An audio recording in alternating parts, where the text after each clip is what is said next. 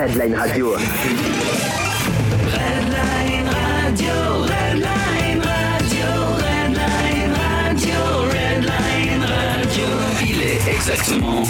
Eh ben, salut, bonsoir, c'est le jeudi 2 mai 2019, il est 20h, bienvenue. Redline Radio, Redline Radio, Redline Radio, Redline Positive Radio.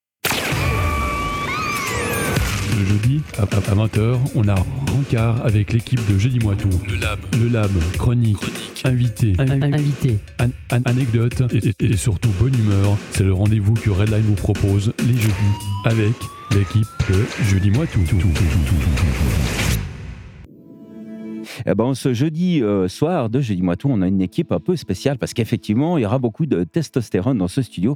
Eh ben, il n'y a pas de filles et on va causer un petit peu d'alimentation. Ça va être super. Comment est-ce qu'il va, Monsieur Gaufre? Mais écoute, Monsieur Gaufre va pas mal. Et toi, Monsieur Alex? Eh, ça va pas mal. Après mon attaque d'ours, euh, effectivement, je suis effectivement petite histoire. Les fils ce matin à l'hôpital. C'est pour ça d'ailleurs qu'il n'y a pas eu de matinale. Et toi, mon cher Sharky, comment est-ce que tu vas bien? Bah écoute, moi ça, ça va très bien, un peu impressionné de savoir qu'un ours t'a attaqué, mais sinon très bien. En plein Lausanne. Un ours qui s'appelle Trottinette, tu vois, effectivement. Oh, il avait un prénom mignon en plus. Ah ouais, ça Ouais, tout. Terrible. Mais ils t'ont enlevé que les fils ou ils t'ont enlevé une griffe aussi? Effectivement. Et puis, on a euh, ben, un invité spécial euh, de la pause vélo. Comment vas-tu, mon cher Arnaud? Mais super bien, je suis très heureux d'être avec vous ce soir. on, on se disait comme ça hors antenne qu'on vous voit. Oui, je sais, voir pour de la radio, ça fait toujours un petit peu rire. toujours bizarre.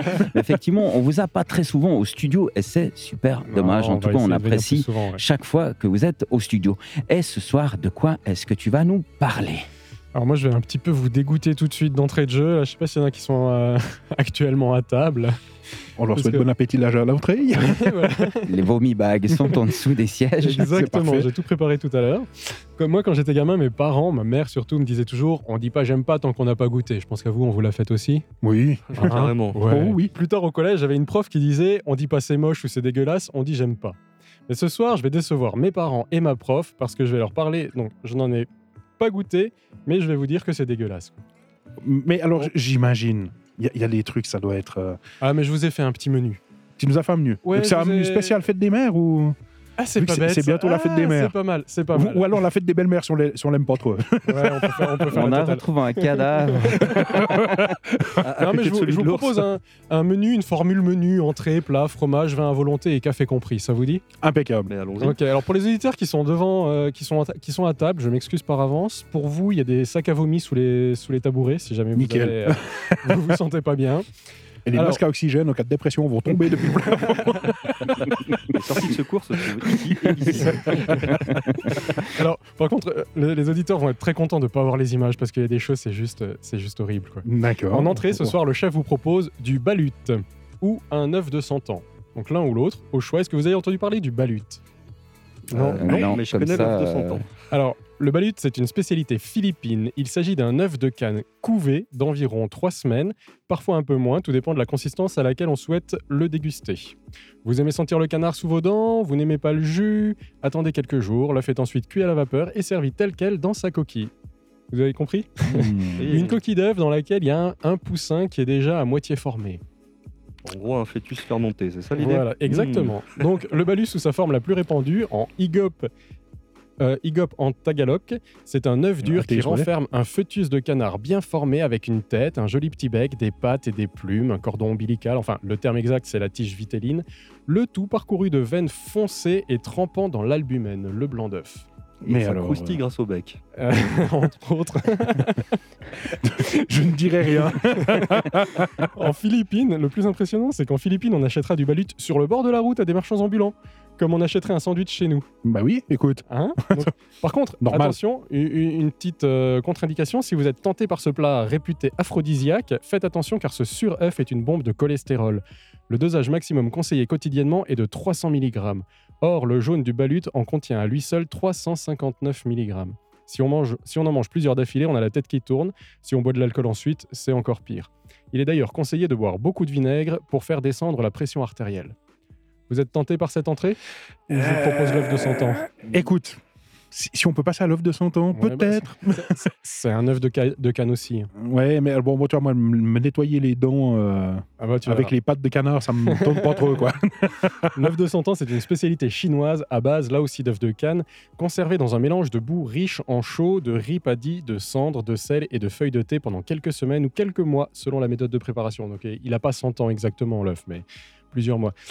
ça me suffit déjà. Ouais, Sinon, c'est un peu un fossile, le machin. Le- Là où l'image, c'est dommage de ne pas voir l'image, c'est que le jaune d'œuf devient vert foncé et de texture crémeuse avec une forte odeur de soufre et d'ammoniac, tandis que le blanc devient brun foncé et translucide comme une gelée, mais avec un peu de saveur. Un peu. Hmm. Un peu de saveur. Là encore, on vous conseille de le consommer avec du vinaigre et ou du gingembre. Mais Et on oui, vous bouche le nez. Et on rebouche. ouais, effectivement, odeur de soufre et tout ça. mais ça, ça peut être sympa quand même de boire un petit verre de, un, petit verre de soufre comme ça au petit déj, comme Ça, Hein ouais, ça peut être sympa. Mais regarde la couleur de l'œuf, franchement, à mon avis, tu Ça, changeras ça vite. fait envie, quoi. ah, ah non, mais c'est. Assez flippant. c'est- Par, par rapport au petit verre de soufre au matin, il paraît que c'est excellent pour péter le feu. Oh là là. C'est pas mal. Excellent. En plat principal, j'ai deux propositions aussi encore pour vous. On va commencer par un plat traditionnel aussi inuit qu'inouï avec le kiviak. Ah. Pirate Ouais, j'y j'y ai pensé aussi. Quand j'ai entendu ce mot pour la première fois, j'y ai pensé. Mais alors, c'est une, spé- une spécialité groenlandaise, hein, bien que vous penserez que c'est peut-être plutôt une spécialité groenlandaise. Il s'agit d'un plat à base d'oiseaux, généralement des mergules. Jusque-là, tout va bien? Bah oui, écoute. Fermenté plusieurs mois dans le corps vidé d'un phoque. Hmm. Près de 500 oiseaux sont fourrés dans une carcasse de phoque, bec, pattes et plumes compris, qu'on vide ensuite de la plus grande quantité d'air possible avant de le recoudre et de le sceller avec de la graisse. Une grosse pierre est placée sur le dessus afin de maintenir la teneur en air faible. Après 7 mois enterrés, les oiseaux sont fermentés et ils sont consommés au cours de l'hiver groenlandais, notamment à l'occasion d'anniversaires ou de mariages. Vous êtes Hmm. nés en hiver là? Il y en a qui sont nés en hiver? Juin, ça va Euh, bien. mars. Février. Youpi On se réjouit de souffler les bougies là-dessus. Pour le consommer, on ôte la peau et les plumes des oiseaux fermentés que l'on mange crus. La putréfaction des animaux liquéfiant leur intérieur, certaines techniques consistent à leur arracher la tête pour sucer les jus de l'animal. Ah, il y en a- Alex, non, bah écoute. blanc. Où, où- où elle vomit bague Bon, alors, ce plat traditionnel est avant tout un aliment de survie destiné au mois d'hiver où la nourriture peut être rare et les possibilités de chasse rares ou dangereuses. Attention toutefois, si vous souhaitez cuisiner ce plat chez vous, en août 2013, plusieurs personnes sont mortes à Siorapaluk pour avoir mangé du kiviak non pas de mergule mais d'éder qui fermentent moins bien et leur ont donné le botulisme. Alors moi j'ai un gros problème, c'est qu'à la vallée de Joux, même qu'il fait froid, on n'a encore pas de phoque en fait. Donc du coup ça va pas le faire. Non. Je Ah, pas- dommage. Mais tu peux essayer avec un chien. Bien essayé. non, un chien Avec l'ours à Alex, éventuellement. Moi, j'ai j'ai une préoccupation, là, tout de suite, une inquiétude. Il n'y a, aucun rapport entre le mergule et la merguez, on est d'accord. hein Non, non, Ok, merci. Alors en fait, si la, la- le mergule en fait, c'est le, le mâle. Non, c'est le mâle de la merguez. donc, donc je me contenterai de manger la femelle. Bon, si ça, ça vous convient pas, j'ai une deuxième proposition à vous faire. Ok. qui est un petit peu plus simple et rapide à préparer par rapport au précédent. Voici Je la sais. recette. On bloque un singe vivant dans une cage placée sous la table et on passe le haut de son crâne par un trou au centre de la desserte. Alors ça, j'ai déjà vu dans Indiana Jones. Ouais, c'est ce que j'allais dire. Le cuisinier décalote l'animal et verse de l'huile et des condiments sur la cervelle que les convives se partagent. La teuf. Mais ça, ça ressemble mais- ça ressemble pas mal à, à, à- À Hannibal. à Hannibal Ouais, Lecter. ouais, dans, euh, ouais. hein, c'est des agneaux. Il, il fait ça, mais pas avec des singes. Euh. Non, non avec, avec- avec ce pauvre Ray Liotta. ce pauvre, Ray Liotta qui avait rien demandé en plus. Ouais, il a rien, il a rien inventé, Hannibal, en fait. Non, non, effectivement. Bon, alors, pour, on continue avec un petit fromage? Celui-ci, vous devez, le- vous, vous- vous devez peut-être le connaître. Euh, parce que- On va faire un tour du côté de la Corse. Euh, en Sardaigne, ouais. Ouais. Ouais. Ah oui. Alors si c'est celui que je pense, ouais, il va être sympa celui-là. euh, Avec le, le casu marzu. Ouais, Je sais pas comment vous le prononcez, Mmh. casu marzu, j'en sais Ouais, rien. ouais, ouais. Ce- Celui qu'on sait qu'il est fait Non, au en fait, bruit. en fait tu- celui-ci, tu, ne le- tu ne le prononces pas, en fait, tu le siffles parce qu'il vient tout seul. Donc là, bah, vous avez bien compris, c'est un fromage fermenté grâce à l'action digestive des larves de la mouche du fromage, qui est délibérément introduite dans le fromage. Elle y engendre un niveau avancé de fermentation et brise les acides gras. La texture du fromage devient alors très molle et un liquide que l'on appelle l'agrima, la larme, s'en écoule. Les larves elles-mêmes apparaissent dans le fromage comme des vers blancs transparents d'environ 8 mm de long. Lorsqu'elles sont dérangées, les larves peuvent sauter en dehors jusqu'à des, des distances de 15 cm. Nous vous recommandons donc de bien vouloir porter des lunettes de protection pour ceux qui mangent ce fromage. Non, mais je, eh, je te jure, pour l'avoir senti une fois, mais senti, hein, j'ai pas pu. J'ai pas pu. Pourtant, j'adore le fromage. hein, donc, euh, même des bons gros fromages qui puent, style le maroilles ou euh, les poisses, le ou des trucs comme ça, Munster, le Munster. Mais ça, c'est c'est juste inhumain. c'est un d'accord. mélange de vestiaire de c'est hockey. pas inhumain, c'est inhum- inhum- inhumable. Non, euh, comment Ouais. euh, Innommable. non, non, non, non, non, c'est in. euh, bref. Ouais, ouais, ouais, compris, je- ouais, j'ai j'ai compris ce que tu. Non, mais c'est un- c'est un mélange entre le vestiaire de hockey et le, et le verre de soufre, à peu près. Non, non, ouais, c'est infect. Non, non, c'est vraiment ignoble. Bon, par contre, c'est pas obligatoire de manger les, les asticots. hein. Ça, chacun fera comme il voudra. Ouais, ça dépend si tu as besoin de protéines. C'est dégueulasse, un goût de chiotte, mais c'est bourré de protéines. Exactement. Par contre, le livre Guinness des records considère ce fromage comme le plus dangereux du monde. Et il est boycotté par les Américains, tout comme sa cousine la mimolette, qui est préparée à base de ciron, des petits acariens. Oui. Attention toutefois, bien qu'il n'y ait pas d'intoxication alimentaire officiellement recensée, plusieurs problèmes relatifs à, sa- relatifs à sa- à la sécurité alimentaire ont été abordés, notamment des risques de mias entérique ou intestinale. En effet, les larves de Phio, Pheophila casei, c'est la larve de mouche, hein, pourraient transiter vivantes à travers l'estomac et pourraient s'installer un certain temps dans l'intestin, pouvant causer de sérieuses lésions alors qu'elles essaieraient de traverser la paroi intestinale. Donc on Hmm. imagine bien les symptômes, hein, nausées, vomissements, diarrhée, douleur abdominale. Bon appétit, bien sûr. de- du fait de ces dangers potentiels ou simplement parce qu'il est considéré comme un produit contaminé, le casumarzu est interdit de commercialisation en communauté européenne. En Sardaigne, cependant, la mise en place de l'interdiction est sporadique et le fromage se trouve sur le marché noir. Oui, alors c'est- un peu, tu sais, comme à l'époque où on avait interdit euh, la fée verte, la Ah fameuse, hein, Ouais, l'absinthe. euh, alors officiellement, on n'avait pas le droit d'en avoir, mais tout ménage suisse roman, en tout cas, on avait minimum une bouteille dans la cave. Mais tout le monde. Mais en Sardaigne, c'est la même chose. En Sardaigne, ils ont, Ils ont tous leur on n'a pas le droit d'en avoir, mais ils l'ont tous. Au moins, on, on a un exemplaire au fond de la cave. Et tu le sais s'ils l'ont. Hein.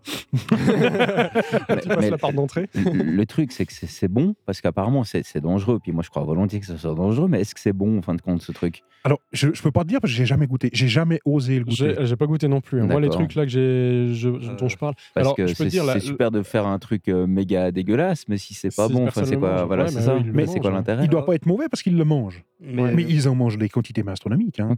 Des fois, c'est la tradition ou simplement aussi le, le péril qui peut, qui peut triompher par rapport à ce genre de truc. Ouais, c'est comme le au- fougou. Voilà, c'est exactement ce que j'allais Ouais. dire. Ça me fait penser au fougou. C'est ce Finalement, poisson on a- euh, ouais, toxique, C'est un poisson globe, ouais, que tu peux manger. Il faut le couper d'une certaine façon. C'est ça. euh, Voilà, il y a- ouais. il y, a 5 ans d'études juste pour savoir le couper normalement en fait. Et du coup, en fait, ce poisson, il est pas si exceptionnel que ça. Moi, la plupart des gens que je connais qui en ont mangé, ils m'ont dit non, c'est pas C'est du génial. poisson, quoi. C'est du poisson. non, mais c'est vrai. Mais c'est la super classe de manger ça parce que tu risques ta vie en le mangeant. Ok. Bon, euh, je, me, je me conti- Ouais, je me par contre, contenterai de ma ouais. truite. c'est non, tout. C'est- C'est c'est pas moi qui pense que c'est de la super classe. Hein. Oui, j'ai- décris le phénomène j'ai- social. hein. Mais tous tous les plats dont j'ai parlé avant, bon, peut-être juste le, le singe, parce que ça, on sait pas trop si c'est vrai ou pas. Il y a, enfin, c'est selon certaines sources, ce sont des trucs un peu secrets, un petit, mais bon, voilà, donc il y a toujours un petit peu le conditionnel pour celle-là. Mais tout le reste, c'est des plats qui sont consommés, euh, qui sont consommés régulièrement, Régulièrement, euh, ouais. dans, certaines cultures, quoi. L'œuf de canne euh, à moitié euh, avec le, Le, le canard Le à moitié développé. Le petit poussin. ils euh, bouffent ça, euh, ils en bouffent tout le temps, quoi. Enfin, Oui, C'est leurs 4 heures. c'est une question culturelle aussi parce que Ouais. quand tu, tu vas vers ces cultures-là et que tu leur dis que par exemple en France ou même ici on mange des escargots, euh, les mecs ils vont te regarder de la même manière qu'on est en train de, de, de Mais c'est regarder ça. maintenant quand on ça, pense à ça quoi. Les escargots et les cuisses de grenouille. Voilà. Les- les- la C'est la bon. majorité du monde se dit, mais les cuisses de grenouille, il n'y a que les Français qui arrivent à manger ça. c'est Alors- dommage, c'est juste trop petit. Ouais, bah alors moi je trouve pas ça extraordinaire. Alors, euh, Non, ouais, bon, c'est la sauce en fait. Après, c'est comme c'est les escargots. Ouais, c'est ça. C'est la c'est sauce qui va avec. fait, ouais. Le beurre à l'ail, c'est ce qui. Si t'enlèverais l'escargot, ce serait tout aussi bon, quoi. D- D'ailleurs je sais pas mais si, si tu la cites pas j'aurais aussi une, une anecdote européenne historique après. Ouais, euh, d'accord. Mais je, te laisse finir pour voir. Ouais, si bah par on va passer à la partie. On boisson. va pas spoiler. On va passer à la boisson. J'ai encore la Allons-y. boisson et le café à vous proposer. Allons-y. Ah, Histoire oula. que le, le plat soit, soit complet. Quoi. Oui, oui. Bien digéré. Bah oui. Hein. Donc en accompagnement, je vous propose un petit vin chinois avec des bébés souris à l'intérieur. Hmm. En Chine, cet alcool est considéré comme un tonique. Il s'agit d'un vin fait en réalité à base d'alcool de riz dans lequel on immerge des bébés souris âgés de moins de 3 jours. Donc, ce qui est important, c'est que ce soit avant qu'ils n'ouvrent les yeux. Quelques mois après, ou peut-être un an après, on peut commencer à boire le breuvage au fond duquel reposent toujours les souriceaux blanchis par l'alcool. Ça, ça me fait terriblement penser à la scène du chalet dans les bronzés fondus ski. tu Ouais, sais, c'est oui. ça. Exactement. Avec l'ange du et puis le crapaud dedans. oh mon Dieu. Bon appétit hein, si Ouais, vous nous écoutez. ouais, Si ouais, vous êtes à table. effectivement, si, si nos auditeurs se trouvent à table, excellent appétit. Pour finir, on va passer au café. Je vous propose un petit Kopi Luwak. Ah oui, Tu je connais, celui-là. ouais. Je l'ai pas goûté non plus. hein. Donc là, j'ai rien goûté de tout ce dont je vous parle. Là, c'est juste ce que j'ai trouvé de pire. Quoi. Ok. Enfin, apparemment, ce café, il, il doit être bon. Ah oui, parce qu'il est, il est très très cher et il est considéré comme Ouais. le meilleur café Ah du monde, si je me trompe pas. Mais bon, moi je Donc- bois pas de café du tout. Moi non plus. Euh, C'est un café récolté dans les, extrêmes- dans les excréments d'une civette asiatique. Les civettes mangent les cerises de café pour leur pulpe. Après environ un jour et demi dans leur tube digestif, les graines sont rejetées en grappes, donc on se doute bien comment. hein. Encore dures et encore couvertes d'une partie des enveloppes intérieures du fruit. Elles sont récoltées, soigneusement lavées et séchées au soleil avant d'être légèrement torréfiées de manière à conserver leurs arômes complexes et l'absence d'amertume gagnée à l'intérieur de la civette. Sachez cependant que, que c'est le café le plus cher du monde et le prix du kilo varie entre 100 et 600 dollars. C'est alors euh, Là, on boit de la merde, quoi. On bouffe pas de la merde, Ouais, on c'est boit ça. de la merde. alors non parce que sur le principe euh, bah, il le précise bien hein, donc euh, Oui. c'est hyper lavé c'est hyper enfin voilà c'est le seul, après, voilà donc c'est le seul truc brûlé. qui est, qui est dans toute la liste de ce que tu nous as fait c'est le seul truc qui est vraiment on va dire buvable et Oui. mangeable en fait Ouais. Euh. Euh, le moins pire de tout. c'est le moins pire de tous Mais moi, Et- je m'attendais encore un petit digestif du style un curare de je sais pas quoi, ou tu, tu vois, non, mais, tu vois, un truc Non, incroyable, quoi. Bah, euh, franchement, alors tu, tu regardes, tu as des top 20, des top 10, euh, des plats les pires. Moi, j'ai évité tout ce qui est à base d'insectes, les trucs standards, quoi, les insectes grillés, les machins crus, enfin tout ça. Mais euh, pff, voilà, j'ai vu ça. Au bout d'un moment, je me sentais pas bien. Quoi. Il a fallu que j'arrête. Surtout que j'avais les images sur Internet, t'as tout. quoi. ouais alors si tu as Mais- les images mais ça, c'est une très très bonne question. Quand vous partez en voyage, par exemple, euh, est-ce que vous euh, goûtez vraiment un plat traditionnel euh, du pays où vous allez, par Alors, exemple moi je me permets de répondre en premier Euh, vers toi, oui, deux fois. attention. deux fois. Donc une fois en Égypte, et ça je l'avais expliqué une fois dans un, dans un Folie Quiz à mardi, où j'ai mangé les meilleurs kebabs du monde, mais vraiment. C'est, c'est... Alors ils sont tout petits, ils sont beaucoup plus petits que chez nous, il y a Ouais. moins de chenilles dedans, donc il n'y a pas de salade, de carottes, de machin, enfin Il voilà. réchauffe pas le pain au micro-ondes? Non, mais alors déjà c'est le vrai gigot d'agneau Ah. qui cuit, donc tu le vois, donc déjà voilà. Et euh, ça n'a rien à voir. Le, le pain de là-bas, il est juste, euh, voilà. Enfin, on a mangé ça dans un petit boui-boui en dehors de la rue des touristes au Caire. Donc parce qu'au Caire, il faut savoir que tu as la rue touristique et sorti de là. Ben, t'as le vrai Caire. Donc, Ouais.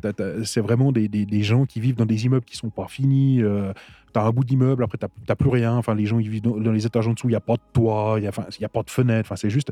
Et on s'est retrouvé euh, justement avec un de mes collègues qui parlait arabe euh, dans un de ces petits boubouis où on a mangé ces kebabs. Et franchement, après, pendant, je pense, six mois, j'ai pas pu remanger un kebab en Suisse. hein. Mais vraiment, honnêtement, ils étaient tellement bons. Mais c'est Ah, c'est pour, hallucinant. c'est pour cette raison-là, c'est Voilà. parce qu'ils étaient très bons. Non, d'accord. non, ils sont, ils sont vraiment excellents. Et, et là, on voit vraiment l'origine du kebab. Mais vraiment. Donc, c'est là qu'on se dit, ouais, chez nous, euh, leur viande de kebab recomposée, là, euh, Ouais, c'est, leur sciure de, d'agneau, là, euh, Encore, agglomérée à la C'est colle. euh, différent, d'accord. voilà. Et, euh, et ben, une fois, alors, c'était pas vraiment un voyage. Mais ça peut en être un, hein, c'était au Paléo Festival. Euh, des fois, ça peut être une expédition. Hein, Le voyage pour l'essence. voilà, euh, j'ai goûté les criquets. Les criquets. Ah oui. Parce Le que donc, ils ont un, un stand, alors je sais pas s'ils l'ont toujours, mais en tout cas à l'époque, pendant, ils sont venus 5 ou 6 ans d'affilée, où ils faisaient déguster des, des, Des insectes. insectes. Alors il y a les, les, les vers, euh, les vers de farine, ça j'ai pas pu, hein, parce qu'ils sont encore vivants, enfin voilà, il faut peut-être pas trop exagérer non Ah. plus. Euh, mais par contre, le criquet, oui, j'ai goûté.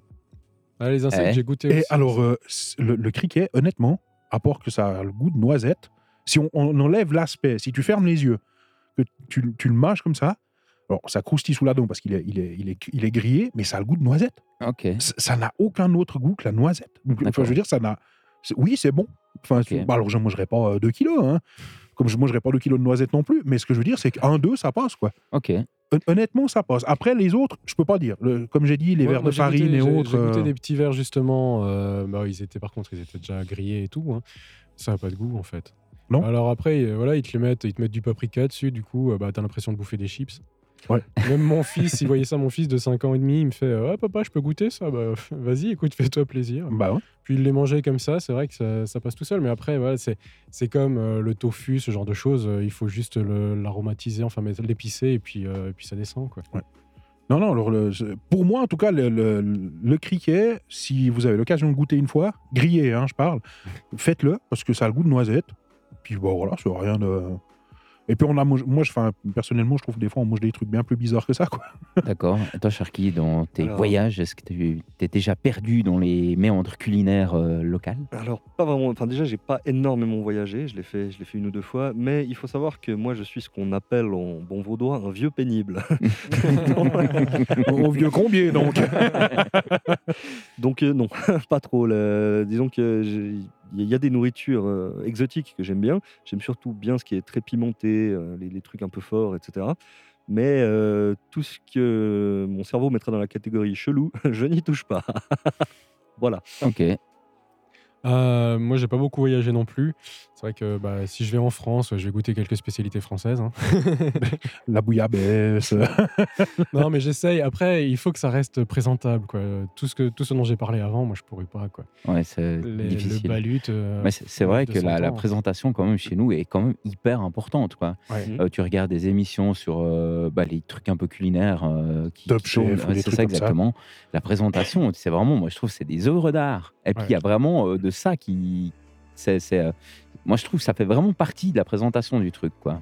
Mais alors, après, après je- je- j'en arrive à la question, c'est est-ce qu'on a vraiment envie de ça manger des fois? Ben, Parce des que fois, quand tu vois les tellement- présent- Ouais, c'est- tellement bien présenté que mais- ça te fait mal au cœur. Tu te dis, mais ouais, le gars, il a passé, je sais pas moi, quart d'heure, 20 minutes, une demi-heure à, à tout aligner, machin. euh, Alors, tu m'iras après, avec l'habitude, ils vont plus vite, certes. Ouais, ouais. Mais, mais des fois, tu te dis, mais ça donne pas envie de le casser, quoi. Alors, tu- Moi, moi, là où j'ai de la peine avec les plats français, c'est que quand tu regardes dans une carte, je comprends jamais ce que c'est en fait. Il y a des descriptions, je suis obligé de Oui, oui. demander la version anglaise ou allemande pour comprendre ce que je vais bouffer. Ouais, ouais, parce que le, le- le suprême de poulet sur son lit de patates, euh, En robe repos- des en champs. robe des chaudes. En fait, c'est- un blanc de poulet avec des patates à l'eau, quoi. Non, mais comme quoi, ça fait partie un petit peu de l'emballage du oui. truc, comme la présentation. Moi, ça me, ça m'a. Alors, j'ai pas beaucoup voyagé euh, non plus, mais une fois, je suis allé à Amsterdam et à Amsterdam, euh, le- la personne avec qui on est, on est allé manger, c'était Sri Lankais. Alors, je ne me souviens pas de. Bien sûr, je suis incapable de vous dire ce que j'ai mangé, mais le truc où j'étais estomaqué, c'est que tu demandes. euh, Au Sri Lanka, ils mangent. Tu parlais de trucs épicés, mais là-bas, Ouais. Le mot épicé, qu'épicé, ils, ils connaissent pas. Ouais. Ou tu dis un truc sans sel, c'est ça va t'arracher la gueule, quoi. Tu vois Et je me souviens pas ce que j'ai mangé, mais je me souviens juste que il y, avait, y avait trois petits. euh, Euh, il y Tu avait te souviens trois pas parce que petits, t'es euh, tombé dans les pommes Moi, j'avais pris menu, là. ouais, celui où il y a le moins. Mais déjà là, je pouvais pas.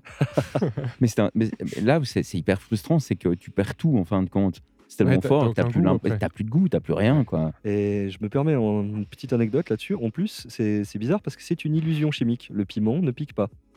C'est le, le piment ne pique pas en vrai. C'est juste qu'il y a une molécule dedans qui s'appelle. Alors, j'ai toujours, je me gourre souvent en la prononçant, mais c'est à peu près ça, la ca- capsaïcine ou un truc comme ça. Et en fait, cette molécule te donne un message chimique à ton cerveau qui dit ça brûle. Et c'est pour ça que toi, tu sens que ça brûle, mais en fait, ça te brûle pas. Voilà.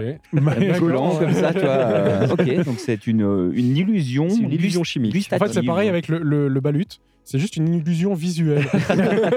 Alors là, là, je ne saurais pas dire, mais pour le piment, je suis sûr de mon coup. Mais alors, euh, Pat, euh, un mardi, nous expliquait que euh, justement dans les pays, ben, la Thaïlande, le Sri Lanka et autres, dans ces pays où il fait très chaud, où ils mangent extrêmement euh, épicé, c'est pour lutter contre le chaud. Ouais, alors, les- ne me demande pas par, aussi. Quel, euh, par Ah, quel phénomène ça fonctionne. Moi, je, pense avoir une hypothèse, sans Alors, être euh, certain. Bah, en fait, le moyen naturel du corps pour lutter contre le chaud, c'est la sudation, donc transpirer finalement. Et cette nourriture te fait transpirer. Donc, quand tu manges quelque chose qui te fait transpirer, ben forcément, tu te refroidis finalement. Ok. Ouais, ouais, ouais. c'est- pas complètement saugrenu, effectivement. Je pense Ouais. qu'il y, a il y a certainement un peu de vrai là-dedans, effectivement. Alors, comme j'ai dit, c'est une hypothèse. Mais du coup, oui. moi, j'aime un peu moins transpirer, puis que ce que je mange, je sens ce que c'est, quoi. Oui. Le truc, c'est que On si, c'est tellement épicé que tu, tu sens plus rien, euh, enfin, voilà, je, je peine à trouver de l'intérêt, en tout cas. Ouais, alors, mais, mais- ouais, mais alors le problème, c'est qu'il y, a- il y a le trop et le trop peu, comme tu disais, parce que Mm. dès que c'est trop, bah, t'as plus le goût de l'aliment que tu manges. Alors après, tu me diras, un morceau de bœuf, ça reste un morceau de bœuf. Mais, mais ce que je veux dire, c'est que tout l'accompagnement qu'il y a autour, les sauces, etc. Si, si, si c'est trop épicé, tu as plus euh, euh, ce ce plaisir à manger. Bah. Alors après, nous, c'est pas notre culture, certes, euh, mais je pense que ces gens-là, si tu leur refais découvrir des goûts normaux, enfin normaux, est-ce qu'on peut vraiment parler de normal parce que c'est nous et puis pas eux, tu vois, mais des goûts à nous, ils vont se dire, mais c'est pas du tout la même chose que ce qu'on mange, quoi. c'est Ouais, fade, effectivement. C'est. Ouais, ça. Moi, ils auront rien parce que leur- leurs papilles gustatives, elles sont pas habituées. Quoi. Bah, c'est ça. Mais moi, j'imagine tellement ces gens-là, tu sais, les enfants, en fait, dans le berceau, ils pressent du piment, tu vois, direct. Ils font du jus Dans le piment lait. dans le lait. mais- tiens, tiens, vas-y, bois. mais ils pleurent deux jours, après, c'est bon. hein. non, je sais, c'est affreux ce que je dis, mais, mais euh, enfin voilà, on, on arrive à des, des- des choses. euh, euh, moi, je me souviens pour avoir vécu au Khazar euh, quelque temps, on avait des Thaïlandais qui vivaient sur l'étage où on était, et c'est eux qui faisaient souvent à manger quand ils faisaient du poulet au curry thaï. Tu cherches le poulet. Non, mais tu pouvais pas s'en manger. Sincèrement, c'était bon hein, sur le principe, mais tu prenais une cuillerée, mais t'en avais pour la soirée, quoi. Le truc, c'est qu'après, faut pas en prendre dans l'œil, quoi, tu vois. Ouais. Ouais, alors. Parce que là non plus, euh, t'en as pour la soirée, quoi. Non, là, t'en as pour l'année.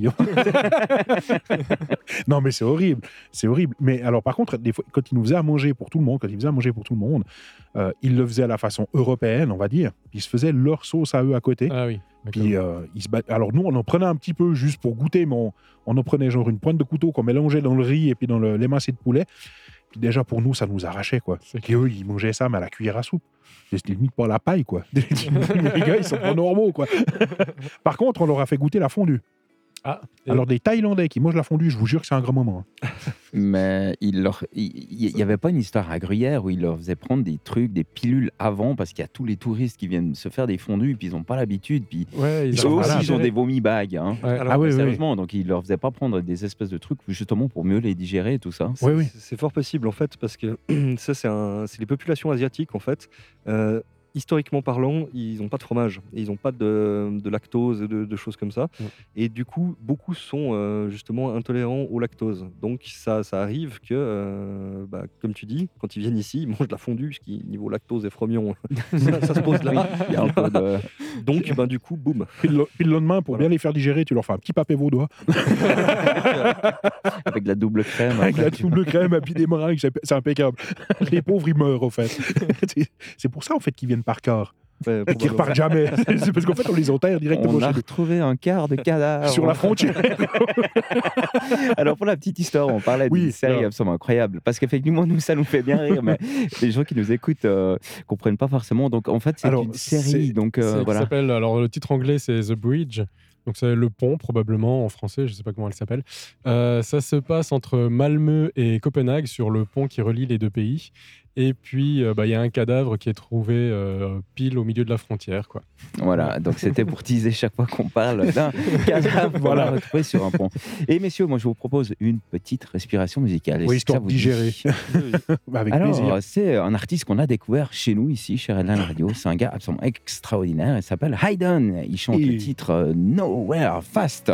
Il le fait super bien. Puis d'ailleurs, moi, je vous propose de découvrir euh, ensemble ce titre. Si vous écoutez un petit peu Redline Radio, vous l'avez déjà entendu. Il était moment fort il y a deux semaines de ça. Allez. Hayden, pour vos oreilles, c'est Jeudi moi tout, j'allais dire une autre émission, tu sais, il faudrait que je le formate un petit peu sur Redline Radio. Une excellente soirée, on se retrouve dans un tout petit moment. Très très bonne écoute.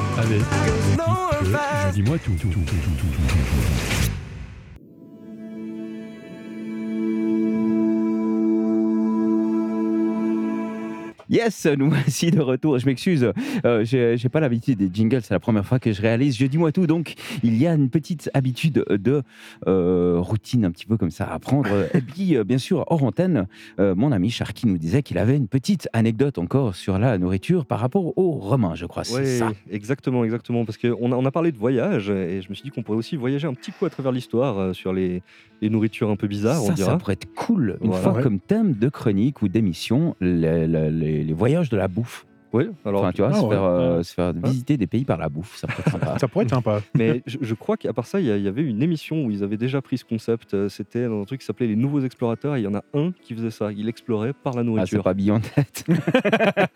Non. Salutations donc à Duja, bien entendu. Et euh, donc, alors pour la, la petite anecdote, pour voyager dans le temps, euh, on parlait de, de nourriture qui nous paraissait étrange ou un peu désagréable, on dira, Ouais. comme ça. voilà. Et ben, euh, il faut se figurer que nos ancêtres, hein, euh, les Nos Romains, ancêtres les Gaulois. non, Ah, là les- pour le coup, nos ancêtres, les Romains, c'est-à-dire qu'ils n'étaient pas forcément tous Romains, mais c'était quand même les Romains, les tauliers un peu partout. Ouais. voilà. C'est vrai qu'il Bon, avait. en même temps, il y en avait beaucoup. de- Enfin, il y en avait beaucoup. C'est c'est- c'est ça. Et, et du coup, en fait, ben, tout l'Empire romain, c'est-à-dire donc tout le tour de la, la Méditerranée, pendant des siècles, ils ont tous adoré le même aliment, la même sauce, qu'ils mettaient quasiment avec tous leurs plats. Et cette sauce s'appelait le garum. Est-ce que vous avez une petite idée de à base de quoi elle pouvait être faite? À base de la Garonne. D'insectes ou un truc comme ça, une Non, non, non. Alors, je je vais dire un truc, mais non, c'est- trop improbable parce que.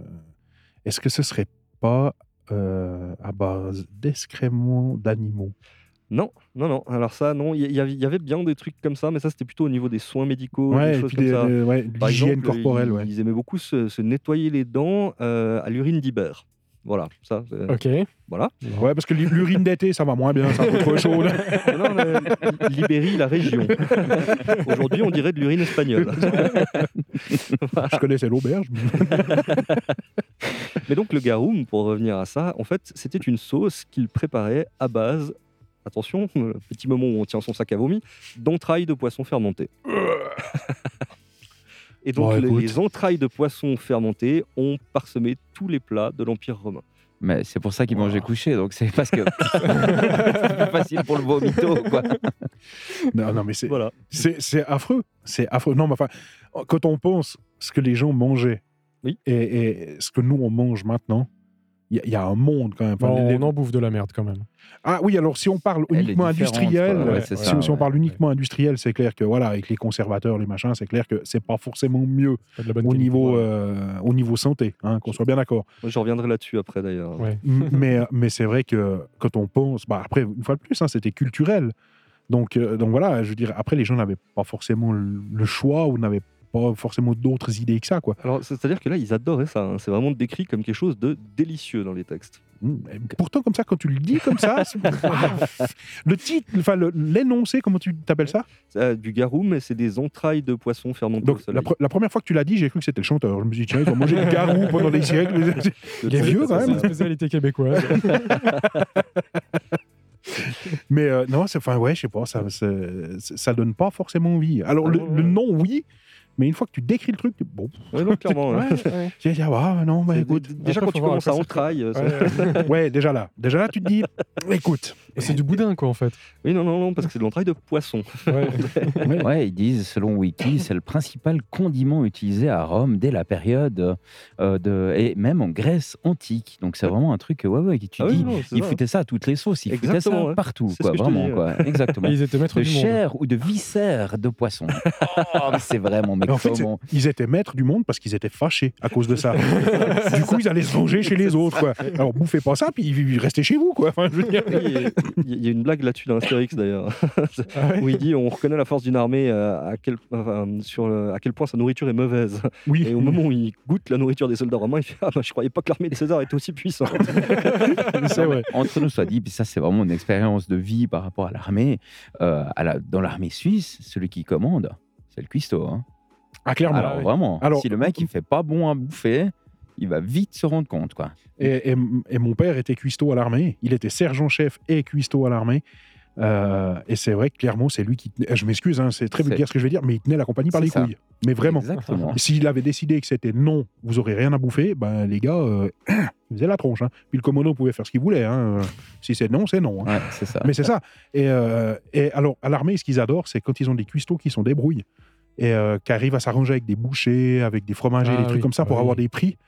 Et ça, ils adorent. Mais alors, par contre, euh, s'ils ont des prix, ils peuvent se faire plaisir. hein. Ils se Mm. font des bouffes, des filets mignons, des trucs comme ça. C'est terrible. hein. Alors moi, à l'armée, j'avais bah, j'avais la chance d'être en Valais.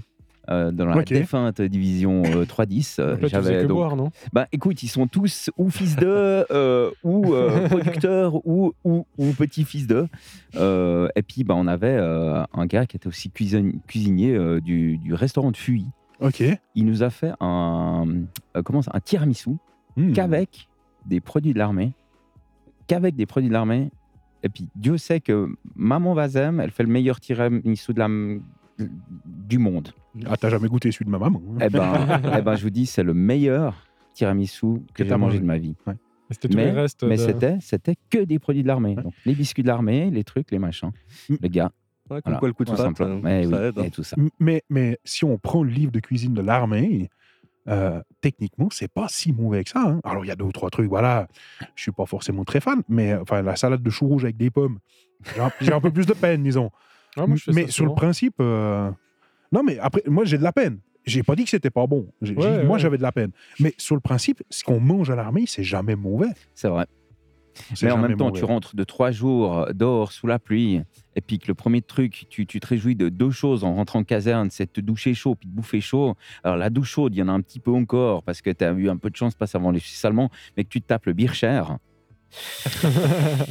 Ouais, difficile ça- à- ça passe moyen. Ouais, ça passe moyen. ouais. Alors les ceux qui sont outre-sarines, eux, ils dansent la gigue, ils sont tout contents, tu vois. Mais là, là aussi, il y a quelques différences culturelles. Il n'y a pas forcément besoin de changer de pays pour avoir une différence. Mais cul- culinairement aussi, hein, il y a des différences culturelles entre Ah, complètement. la, la Suisse allemande et la Suisse romande. Mais il y a des trucs. A- D'ailleurs, c'est pour ça que la frontière entre les deux régions, c'est une frontière culinaire. hein, c'est la barrière de Rushdie. Ah ouais, clairement. Oh là là. Ouais, ça- Et, et- et de l'autre côté, tu trouves du gruyère au pruneau. J'allais en parler. T'as lu dans mon esprit. J'étais, on était en dislogue dans l'Oberland bernois. On nous, on nous a servi ça. Mais mon gars, mais c'est tellement bon. Ah, mais vraiment. Peut-être, mais Mais c'est- C'était conceptuellement, pas, ça me fait c'était, vriller ou c'était des spätzli au pruneau, ou je sais pas quoi, un truc, mais complètement improbable. Mais je m'en relèverai la nuit tellement c'était bon. En En, même temps, allemande. oui. Mais Ah en ouais. même temps, en même temps, des fois, bah, à l'armée, quand t'as faim, bah, tout est bon. Hein, aussi, des fois. Alors, euh, j'avoue qu'à l'époque, à la vallée, on avait un, un distributeur. Euh, C'était genre, euh, tu sais, ces appareils qu'on trouve dans les gares, mais avec des hamburgers. Donc, c'était des hamburgers hyper chimiques, hein, qu'on soit bien d'accord. Donc, euh, Ouais. ça avait de hamburgers que le nom. hein, Parce Mais c'est que ça quand même le truc- trois mois dans le, dans le distributeur. voilà, donc il faut quand même penser à un truc c'est que ça passait de c'est congelé à c'est cuit en 8 minutes. hein. Donc, ça coûtait, je sais plus, 6 ou 7 balles à l'époque. Alors, à 4 heures du matin, quand tu as bu des verres, je te jure que c'était bon. hein. Par contre, j'ai essayé de le goûter un une fois sobre, c'est immangeable. mais vraiment, c'est voilà. Non, mais c'était voilà. Et c'est quelque chose que euh, on avait ça à la vallée. On a été les premiers à l'avoir, et je crois qu'on a été les derniers d'ailleurs. hein. Depuis, ils ont non, trouvé mais- dans- et il est mort sur un pont. euh. sur la Bon, frontière. Mon ami Sharky, qu'est-ce que tu as, toi, à nous raconter ce soir? Alors moi, ce que, ce que je vais vous raconter ce soir, euh, en fait, c'est euh, on va parler d'équilibre alimentaire. Et quand on parle d'équilibre alimentaire, on pense nutritionniste, on pense à, à comment équilibrer son, son propre euh, comment dire, euh, repas ou euh, sa Ouais. façon de manger. Mais là, c'est pas le sujet. Là, je vais vous parler de l'équilibre alimentaire, mais d'un point de vue social, en fait. C'est-à-dire mettre une cale sous la table, pas qu'elle branle. Exactement. Savoir comment préparer le repas, euh, comment faire attention à bien gérer le tonton raciste, etc. D'accord, nickel. Le tonton bourré de, de fin de soirée. Non, non, alors pas du tout. En fait, je vais, je vais parler d'équilibre alimentaire au niveau social, c'est-à-dire de comment est-ce qu'on traite la nourriture à l'heure actuelle dans nos sociétés. Justement. Alors, on parlait avant de, de conservateurs, de trucs, euh, de trucs chimiques Ouais, et de ouais. choses comme ça. Et effectivement, bah, ça fait partie de, de, ce que, de ce que je vais expliquer parce que, de mon point de vue, il y a plusieurs soucis en ce moment sur la façon dont on produit et aussi dont on consomme les aliments. Je suis assez d'accord. Voilà. Alors, je vais, je vais prendre un exemple, c'est celui de la viande. hein. On a actuellement toute une polémique qui, qui fait rage avec, euh, ben, euh, ce qu'on- je crois que le mouvement s'appelle l'antispécisme ou quelque chose comme ça. Euh, on pourrait aussi associer ça avec les véganes, etc. Et de l'autre côté, des gens qui, sont complètement contre, etc. Et moi, je, je pense qu'au-delà de toute l'émotion qu'on peut mettre dans ce débat, il y a quand même une certaine rationalité qu'on peut aussi apporter. Et je vais essayer de la, donner avec des chiffres ou des exemples ou des choses comme ça. Alors, déjà, on va prendre une simple question. Qu'est-ce qui se passerait aujourd'hui pour les animaux d'élevage si on devenait tous végétariens ou véganes du jour au lendemain À votre avis? Il faudrait les buter. Probablement, parce que, alors, faudrait les buter, ou en tout cas, ils mourraient Ouais. de Ouais. même. Parce que ces animaux, c'est c'est pas des animaux qu'on peut relâcher dans la nature comme ça. Bah non. L'élevage, c'est quelque chose qu'on fait depuis 10 000 ans, facilement. On en a des preuves archéologiques depuis 10 000 ans. Et donc, ça veut dire qu'on a fait de la sélection naturelle. Ça veut dire que tous ces animaux, en fait, on les a rendus dépendants à l'homme. Donc si on les a rendus dépendants à l'homme, ça veut dire qu'on a une responsabilité envers eux. Maintenant, la responsabilité, pour moi, c'est aussi de bien les traiter, Ouais, justement. ouais. C'est de ne pas faire n'importe quoi. Parce qu'avec l'élevage intensif, au-delà de, de l'aspect éthique qu'on peut, qu'on peut soutenir ou pas, hein, ça je ne vais pas me prononcer là-dessus, ce n'est pas, mon- c'est pas mon rôle ici, mais ça pose d'énormes problèmes. Que ce soit effectivement de la souffrance animale ou aussi même des problèmes sanitaires. Mm. Alors je, je vais vous donner, euh, je vais vous donner plusieurs exemples. Par exemple, pour les problèmes sanitaires, les antibiotiques. À l'heure actuelle, on sait que euh, il apparaît de plus en plus de souches de hum, bactéries qui sont résistantes aux antibiotiques. Alors, c'est en partie dû à la surconsommation qu'on fait d'antibiotiques. hein. Je crois que là, je peux me permettre de citer une petite campagne de pub si c'est un truc qui, est- qui a été fait par un État dans un sens bien. Quand on disait les antibiotiques, c'est pas automatique. Hein. J'ai pas besoin de mettre 5 francs dans le cochon pour celui-là. C'est pas une marque hein, sur le principe des antibiotiques.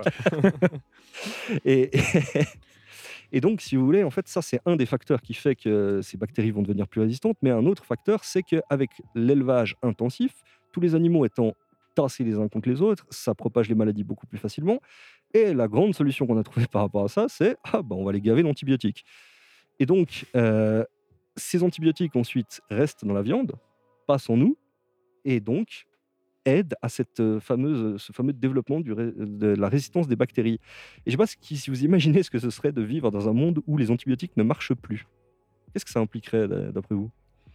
Bah, on serait tous euh, malades déjà. On boufferait ta sauce euh, de. de... Ouais, ton, ton choucroum. euh, Ton garoum, là. C'est gars, oui, je sais pas, mais- à mais- je, je vais vous donner un, un exemple très simple. Euh, quand la pénicilline a été inventée, un des cobayes de, je crois que c'était Ian Fleming euh, qui a inventé la pénicilline, je suis pas sûr, pas dire de bêtises. Non, lui, il a inventé, Ja- il a inventé euh, James Bond. Fleming. Bah bon, moi je dis ça. Non, mais c'est- Sir quelque chose Fleming, je vois. Mais enfin, euh, toujours est-il que euh, un de ces cobayes, c'était un policier allemand qui s'était simplement euh, coupé le visage sur une ronce. Ok. Et en fait, le mec, on est mort. Ouais, c'est un Allemand, c'est pas grave. Je veux dire, à un moment. c'est bon Alexander euh, Fleming, c'est oui, ça. c'est bon. Merci. Je savais qu'il y avait bien du Fleming dans l'histoire. Oui, je t'ai dit, Yann, c'est celui qui a inventé James Bond. Oui. Attention, parce début, que je suis un tout petit peu La fatigué. pénicilline, il faut l'é- faut l'écrire en un mot aussi. Voilà. Et puis en plus, moi, la pénicilline, j'y suis allergique. Ça, c'est une autre histoire. Nickel. et, et- et donc, en fait, euh, cette personne était simplement morte de cette infection euh, qu'il qu'il avait eue en se coupant sur une ronce au visage. Parce que ça, ça- ça s'est infecté, ensuite ça s'est propagé, etc., jusqu'au cerveau.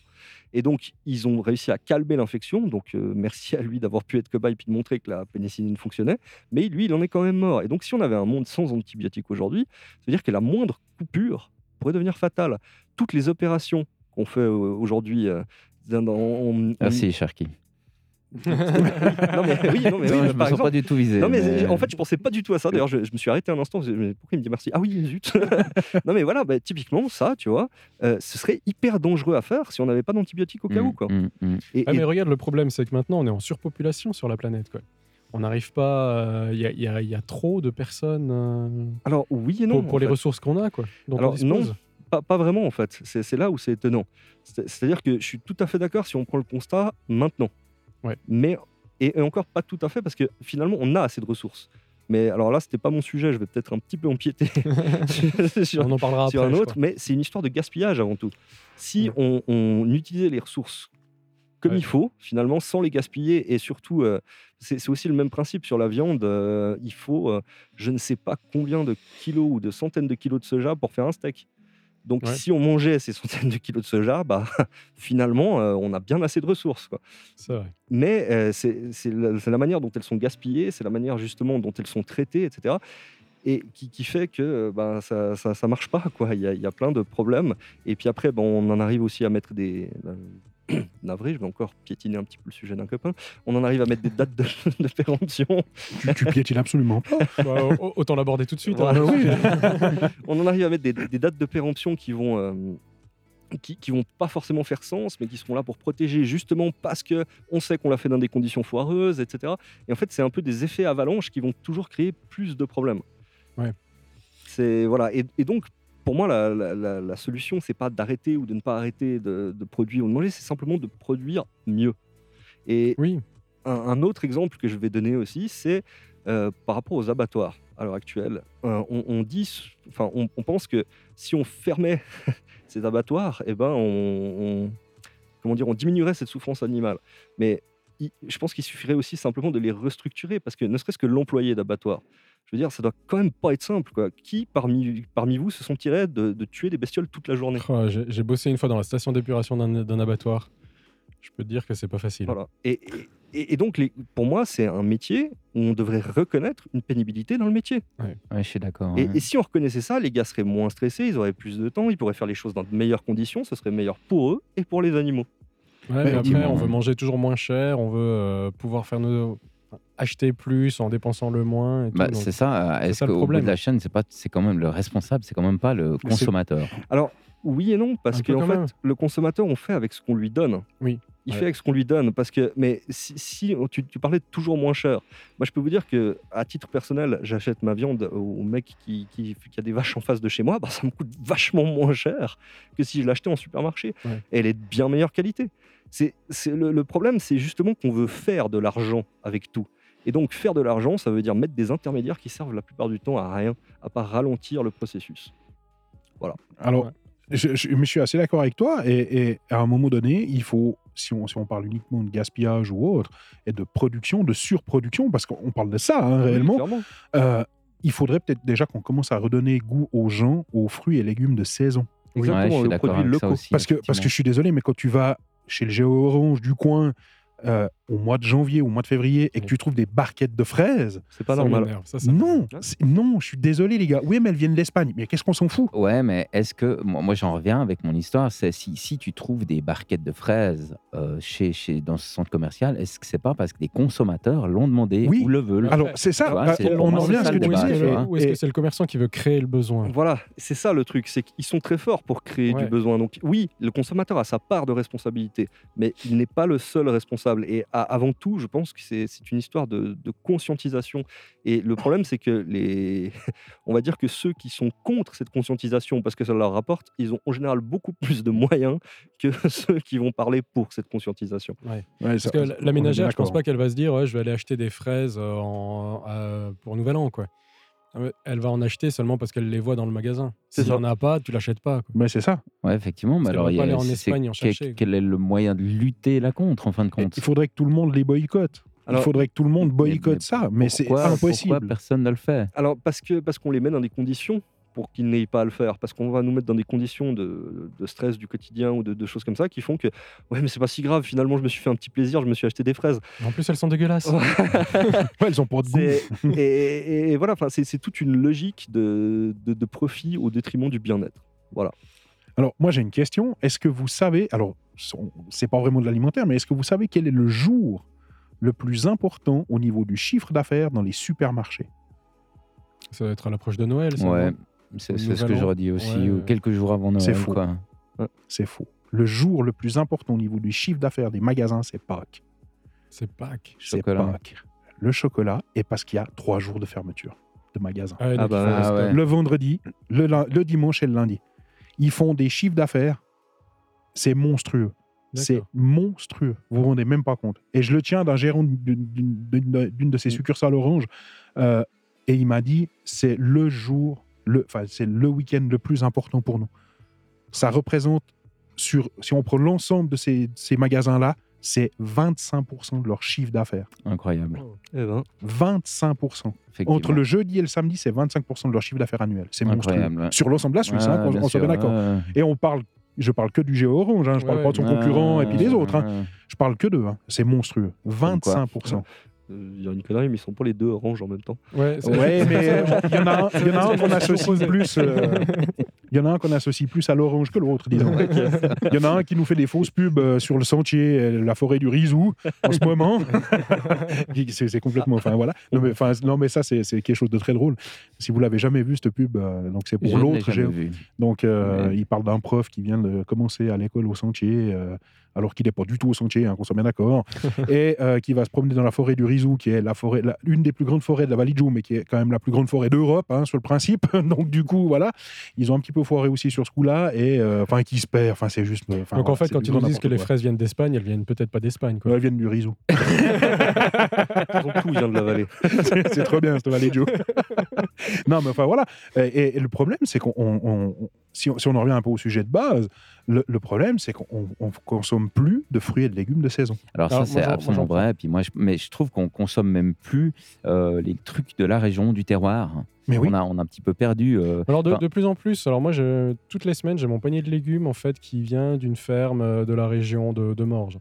Donc euh, alors par contre voilà après c'est c'est contraignant parce que tu sais pas ce que tu vas recevoir, tu choisis pas ce que tu veux, tu, tu reçois tes trucs mais c'était un peu le but aussi de l'expérience. J'avais euh, pas envie de bouffer tout le temps la même chose quoi et euh, de m'obliger un petit peu à changer mon alimentation. Alors après bah en hiver tu manges des racines quoi, Les Des choux, carottes, euh, du céleri, du chou, euh, voilà. poireaux, Ouais, euh, ouais, etc. Oui, c'est mais en même temps, tu manges des légumes de, De saison. saison, de Donc, saison, du coup, euh, sur le principe, c'est pas si mal que ça parce Non. que euh, nos, nos grands-parents, nos arrière-grands-parents, bah, ils faisaient ça avant. Et ça va aller très bien. Et, et ils allaient, enfin, ils allaient pas moins bien que nous, même au contraire, je pense qu'ils allaient peut-être même mieux Ouais, parce ils qu'ils étaient moins malades. 70 ans. et Enfin, ils avaient moins l'impression de manger du chimique quand ils mangeaient de la le, viande. le- le truc, c'est que euh, par rapport à tout ça, euh, moi j'ai l'impression que plus l'humanité évolue, plus on crée des malades ou des intolérances. Parce Mhm. qu'il me semble qu'on n'a jamais eu autant d'intolérances que ces jours, en fin de compte. On parlait Ouais. de lactose, de genre de Ouais. machin, euh, allergie au truc, allergie au machin. Mais effectivement, moi il me semble que plus le temps avance, plus il y a des gens malades ou allergiques associés on, à on vit cela. plus, on vit plus au rythme de la, La nature. De la nature, ouais. C'est ça. puis surtout, on, on mange des produits qui sont. Qui, comme je disais avant, il faut des milliers d'années pour faire une évolution. Et là, on fait évoluer les produits en une décennie, et puis no- notre estomac est censé y être habitué. C'est l'intolérance au gluten, par exemple. C'est quelque chose qui existe sans exister. Je vais m'expliquer là-dessus. C'est-à-dire que en fait, à la base, si je dis pas trop de bêtises, personne n'est vraiment intolérant au gluten tel qu'il est présent dans la nature. Sauf que en, en voulant créer des, des surproductions et des, des productions hyper euh, toujours plus efficaces, euh, Toujours plus vite, plus et autres. eh ben, on a créé des molécules de gluten qui sont tellement fat, tellement grosses donc que en fait, celles-ci, on ne peut pas les digérer. Et les gens qui ont une sensibilité ne pourront pas les digérer. J'a- J'avais j'avais vu un, un boulanger qui fonctionnait avec des, des farines à l'ancienne. Ouais. Donc, c'était Ouais. des, des- des souches de blé qui dataient d'il y a plus de 100 ans. Et il disait, mais même les personnes intolérantes au gluten, alors qu'il y en a du gluten dans mon pain, ils peuvent le manger. Ouais, mais Ouais, c'est ce qui- ce qu'il faut, intéressant. ce qu'il faut savoir, c'est quand même que le, le blé, en fait, la hauteur d'un d'un épi de blé euh, a passé en 1960 de 1m30 en 2019 à 50 cm. Donc on a concentré tout ce qui était dans 1m30 dans 50 cm pour que ça devienne plus résistant aux maladies, aux insectes, etc., etc., puis qu'on puisse en produire plus. Donc forcément, effectivement, Sharky, je suis d'accord avec toi, on a concentré le gluten dans- une petite partie et ça fait un surplus. Ce qui était répandu sur 1m30 est plus concentré sur 50 cm.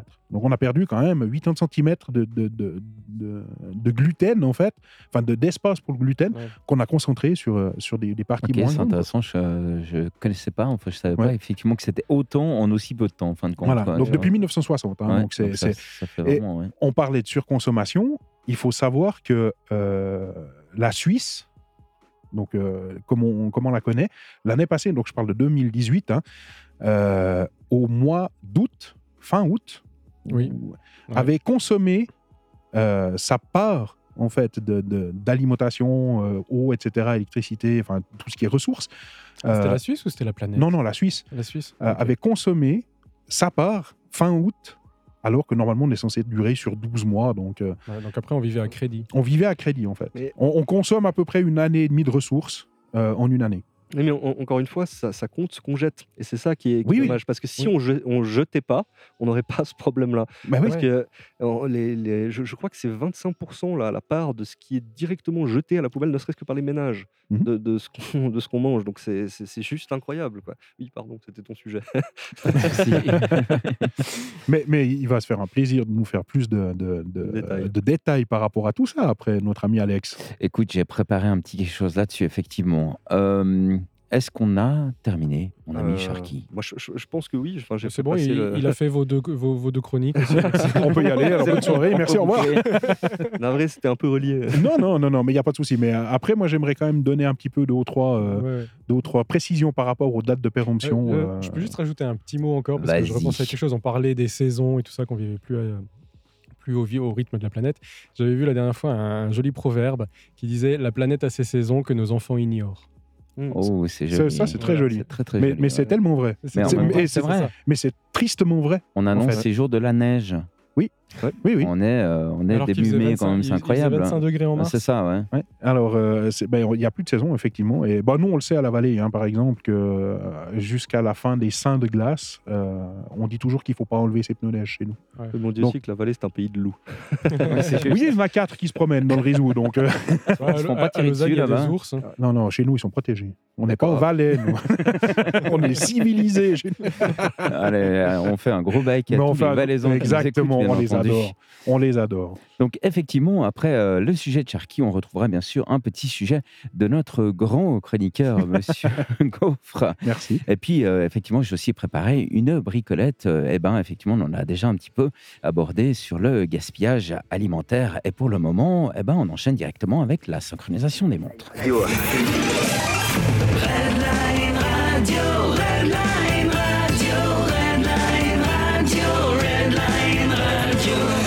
exactement. Il est exactement 21h. Vous êtes euh, dans l'émission Jeudi moi tout sur Redline Radio. Redline Radio, Redline Radio, Redline Radio, Redline Positive Radio. Le jeudi, à, 20h, on a Rancard avec l'équipe de Jeudi Moi Tout. Le Lab. Le Lab, chronique, invité, Invité. an- an- anecdote et, et- et surtout bonne humeur. C'est le rendez-vous que Redline vous propose les jeudis avec l'équipe de Jeudi Moi Tout. Tout, tout, Ben voilà, euh, décidément, dans ces émissions ici chez Redline, le temps passe euh, à une vitesse incroyable, Oui. quelle que soit l'émission. Donc ça, c'est absolument incroyable. Et surtout, on apprend toujours quelque chose. On a parlé du géant jaune data, je crois que c'est ça dont Oui. tu voulais nous parler, mon cher euh, Chris. Exactement. Alors, j'ai compris. il il faut, il, faut quand même, il faut quand même savoir qu'en Suisse, en tout cas, c'est euh, Monsieur De Villers, fondateur de ce fameux géant orange, donc, se promenait au tout début avec un petit camion qui allait de village en village en Suisse allemande, euh, qui a créé en fait euh, cette, euh, cette, fameuse, cette fameuse marque et qui a également créé les data. Pourquoi il l'a fait au départ? Parce que bah, les systèmes de conservation chez les gens n'étaient pas forcément aussi performants que maintenant. Hein. donc il faut savoir que pas Ouais. tous les ménages étaient équipés de frigo. Euh, la plupart du temps, les gens mettaient ça dans un petit cagnard au fond d'une pièce. Ouais, la euh, vallée, était- tu le poses sur le bord de la fenêtre. Non, Ouais, c'est le congélateur. voilà, ça c'était, pour les produits congelés. Autrement, euh, on mettait ça dans l'appart, quoi, normal, quoi. 4 degrés. Euh, normal. Et puis c'était chauffé, hein, à 4 degrés. non, mais plus sérieusement, voilà. Donc c'est pour ça qu'au départ, il y avait des datas sur certains produits. Mais maintenant, avec les, avec les technologies actuelles, euh, je pense que ces datas sont devenues un peu obsolètes.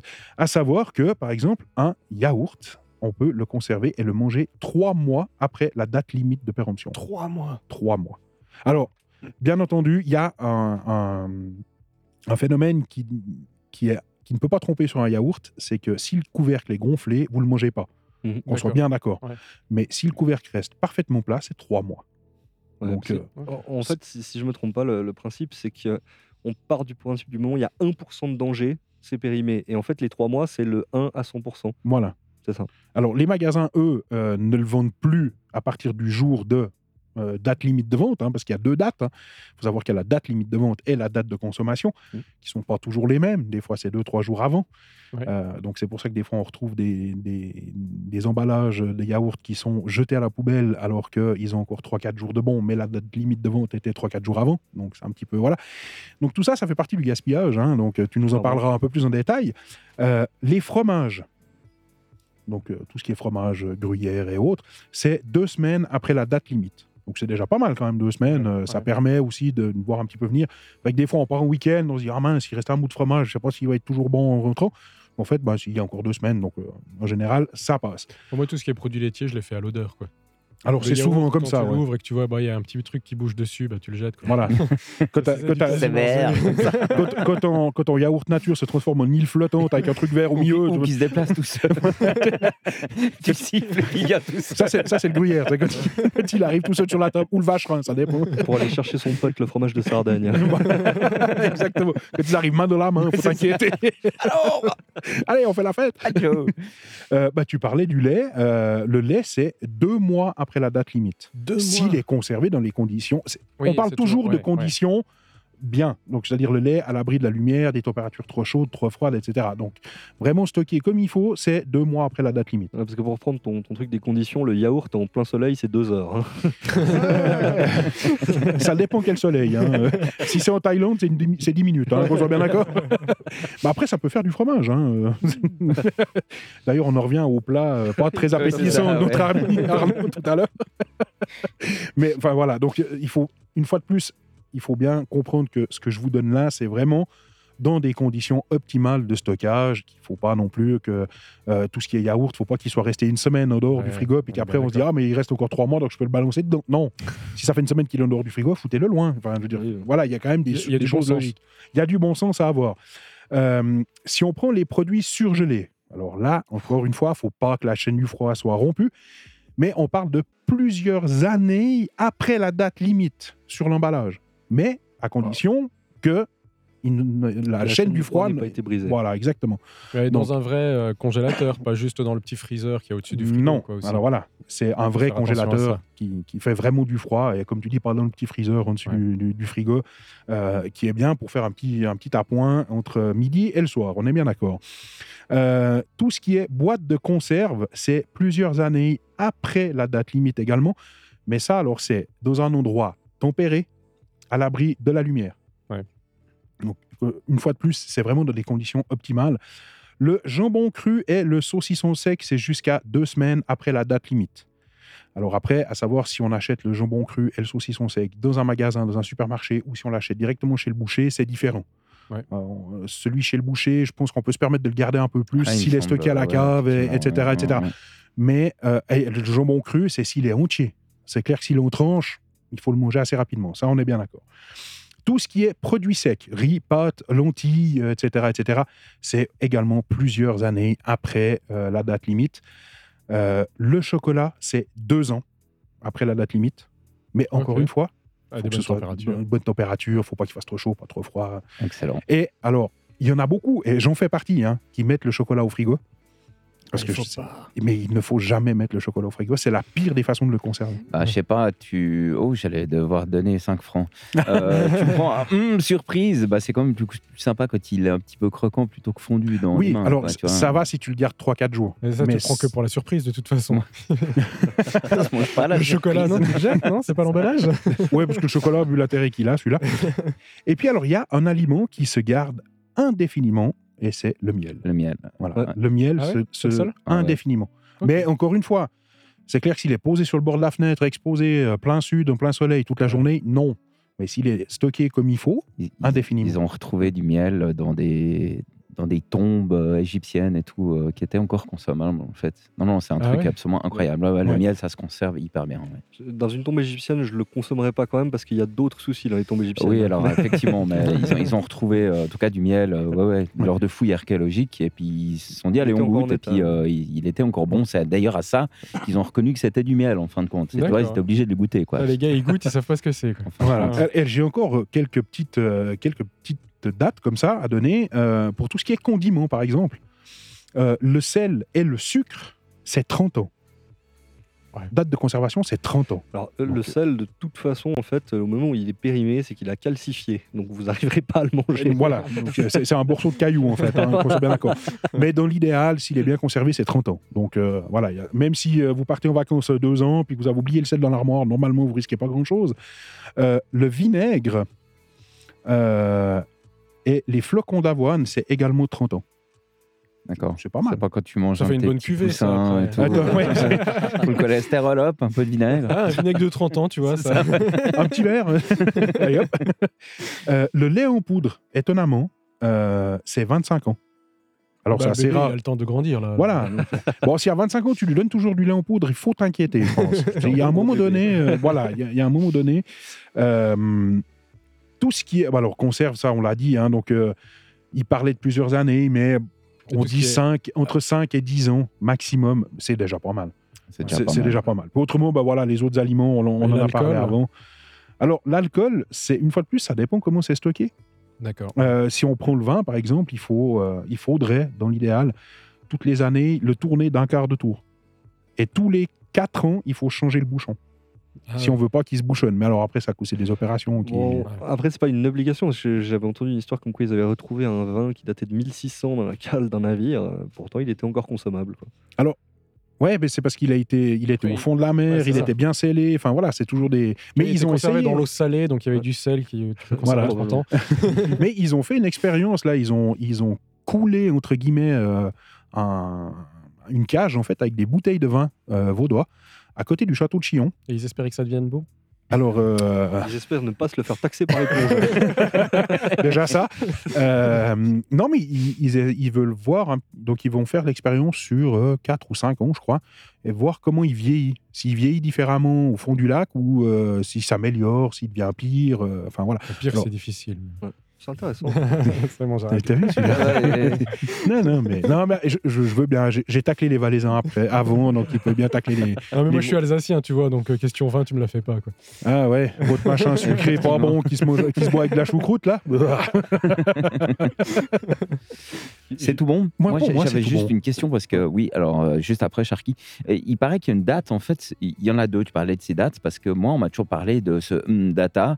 Euh, Il y a une date où c'est effectivement. euh, 呃 Là, la, la première date, c'est là où le produit n'est plus considéré comme étant un produit frais. Voilà. Parce que moi, ça m'a toujours beaucoup fait rire. C'était Bigard qui faisait un de ses gags. C'est, c'est pas à minuit, le soir de la date, que Oui, les, les, les- les petites Exactement. bestioles euh, font- transforment le produit, tu vois. les, les haricots dans la conserve. C'est euh, ça, tu vois, qui, ouais. qui se font Ouais. tout d'un coup désintégrés par des bactéries absolument. euh, Genre, en mode nouvel an 5. Alors, je, je me permets de rectifier, c'est pas Bigard qui le faisait, c'était Rollo McDan qui faisait ce sketch. Ah, c'est possible. Ouais. Euh, Mais enfin, j'ai bon, Bigard voilà. en tête, mais, mais, euh, mais effectivement, c'est, le problème, c'est qu'en fait, il y a, il y a réellement il y a trois, voire quatre dates sur un produit. Il y a la date, de, la date et l'heure de quand est-ce qu'il a été produit. Donc, euh, le euh, 23 septembre 2018. Euh, il y a même l'heure, donc euh, Ouais. 19h42 par exemple. Il y a la date limite de vente. Il y a la date de consommation. Et parfois, il y a la date vraiment de péremption. C'est vraiment genre, euh, il, est, il est plus consommable le, le 30 août. Euh, Enfin, il est plus vendable le 30 août. euh, la date de péremption arrive à échéance le 31. Et la date de consommation, c'est le 2 septembre, par exemple. Ah, Donc- Après, après, il y a aussi différentes dates. Il y a, il y a ce qu'on appelle la DLC, la date limite de consommation. Ouais. Et l'autre, c'est la, la DLUO, c'est la date limite d'utilisation optimale. C'est Ouais. ça, moi c'était la parenthèse que je voulais faire. Et en fait, ici, vous, vous la trouverez notée, euh, c'est c'est très facile. là. En fait, si c'est la date de. Tu peux me répéter ce que La, la DLC. DLC, la date limite Voilà. de consommation. Alors celle-ci, ce sera marqué à consommer jusqu'au. Ouais. Voilà. et la date, la, la DLUO, la date limite d'utilisation Elle optimale. sera marquée à consommer de préférence avant le. Ouais. Et en fait, si c'est marqué de préférence avant le, ça veut simplement dire que le produit ne sera pas euh, périmé, mais il va perdre de la qualité, euh, en général gustative. D'accord. Bah, Oui, moi, il y a une petite astuce aussi pour conserver un peu plus longtemps certains aliments quand je vais acheter ma viande chez le boucher, ce genre de choses. Après, je les mets sous vide. Comme ça, tu Aussi. les conserves encore 5 jours de plus euh, Ouais. au frigo. Et C'est puis, vrai Sous que, vide, dans, ouais. une, dans une amphore avec Ouais. du sel, puis c'est parfait. Ouais. Tu les gardes 20 ans. Mais alors, ça n'a rien à voir avec l'alimentation. Je me permets juste cette parenthèse. Deux secondes et demie avant de te donner la parole, Alex. Euh, on prend simplement les médicaments. Tout bêtement. hein. Oui. On dit toujours les médicaments, ils ont une date de péremption, c'est euh, deux ans, machin. Et il y a un médecin, et même plusieurs médecins, et voire des professeurs, qui ont dit que les médicaments, euh, c'était quasiment à vie. Un médicament qui avait 10 ans de date de limite de consommation dépassée perdait 8% de son efficacité. Ah ouais, donc il y, a quand même- il y a quand même quelque chose par rapport aux produits actifs, parce qu'il y avait une histoire. Moi, je me souviens, euh, ils envoyaient des. Oh là, c'est difficile. Des médicaments euh, ben, typiquement en Afrique, et puis les gens se plaignaient parce qu'ils disaient que les trucs sont périmés. Mais donc, en fait, ce n'est pas vrai. Non, non, non. Alors, Ils euh, sont à peine un peu moins efficaces. sont- voilà. Donc, euh, au maximum que 10 ans, 8%, c'est tu dis, 8%. c'est- Ouais, c'est pas c'est- pas. euh, voilà. Alors après, il y a certains médicaments, j'imagine, si on prend par exemple la pilule, par exemple pour les femmes, j'imagine qu'ils jouent pas avec ça. On est bien d'accord. Ça, je pense qu'il faut, Ouais. euh, voilà, il faut rester quand même dans des, mais tout ce qui est euh, aspirine euh, pour le mal de comprimé, tête, en fait. les Parce avis, les, les sirops, tu dois avoir un peu plus de contraintes quand même Alors- pour la conservation. Peut-être, peut-être. Et encore, c'est même pas dit, parce que c'est Ouais, c'est c'est- bourré de sucre, donc. euh, Après, je pense que les, les médecins sont au courant de ça et ils sont, ils sont de plus en plus honnêtes avec ça. Et donc, euh, demandez à votre médecin si vous avez un doute, mais en général, il vous répondra que vous pouvez les garder très longtemps. Ouais, mais si je lui demande, ça va me coûter 150 balles. alors. avec après, il une franchise. euh, Voilà, quand t'es quand t'es déjà malade une fois, que tu vas chez le médecin euh, de base, tu lui poses la question à la fin. Ah, ouais. Alors, mon cher Alex, La moitié du gaspillage alimentaire des ménages serait évitable. Tiens, j'ai lu ça. Euh, sur euh, le site de nos euh, amis et collègues de la RTS. Tiens, d'ailleurs, on les salue, on, les On les remercie salue. pour les super journaux qui nous fournissent euh, 11 fois par jour. Les ménages suisses produisent 1 million de tonnes de déchets alimentaires par an. Quand on parlait de gaspillage, c'est vraiment ça. Mm. Près de la moitié de ces déchets, soit 60 kilos par personne et par an, euh, pourraient être évités, selon deux études publiées lundi par l'Office fédéral de l'environnement. L'agriculture génère quelques 225 000 tonnes de déchets alimentaires, dont 90% pourraient être valorisés. Ces déchets sont principalement dus aux normes industrielles à appliquer, aux conditions techniques et, je vous le donne au mille, au stockage inapproprié. eh oui. Et on y arrive. Euh, seules 2000 tonnes de déchets alimentaires provenant de l'agriculture sont valorisés thermiquement pour produire de l'électricité et de la chaleur. Le reste est épandu dans les champs comme engrais ou donné aux animaux, indique euh, l'OFEV, l'Office fédéral de l'environnement. Oui, effectivement, on parlait beaucoup de biogaz, ce genre de trucs, mais seulement de savoir qu'il y a une très très petite quantité de ces déchets qui sont utilisés par rapport à, à l'ensemble, c'est vraiment dommage. Valorisation de la, euh, de la nourriture, pardon. Du côté des ménages, près de 480 000 tonnes de déchets alimentaires sont jetées avec les ordures ménagères et donc incinérées. Donc, environ 170 000 tonnes de déchets alimentaires sont collectées et valorisées sous forme d'engrais, de recyclage ou de biogaz. On y arrive gentiment. Le reste est soit composté, soit donné aux animaux. Tiens. Au, Elle- moins, ça repart à quelqu'un. Ah Bah oui, non, mais euh, tant qu'à faire. Moi, Bah je- oui, alors, dire, euh, tu vois, mais- pourquoi pas, hein, tu vois. Ah, bah, c'est vrai que ce soit mieux que ça, ça, ça serve à nourrir un animal plutôt que ça s'évapore en fumée euh, dans le sac poubelle. quoi. On est bien d'accord. Tout à fait. Euh, la population n'a pas conscience de ces déchets et de la valeur attribuée à la nourriture. Elle a, pardon, et la valeur attribuée à la nourriture est faible, explique Lefebvre. Elle manque de connaissances sur la manière de conserver et de stocker les alimentations. Une bonne infrastructure de gestion des déchets verts dans les communes permet de diminuer considérablement le gaspillage alimentaire. Effectivement, euh, petite anecdote, parce qu'on en est un petit peu dans les anecdotes, moi, en tant que morgien aussi, euh, à l'époque, il y avait un truc que je détestais faire euh, quand j'étais gamin, bah, c'était aller au compost.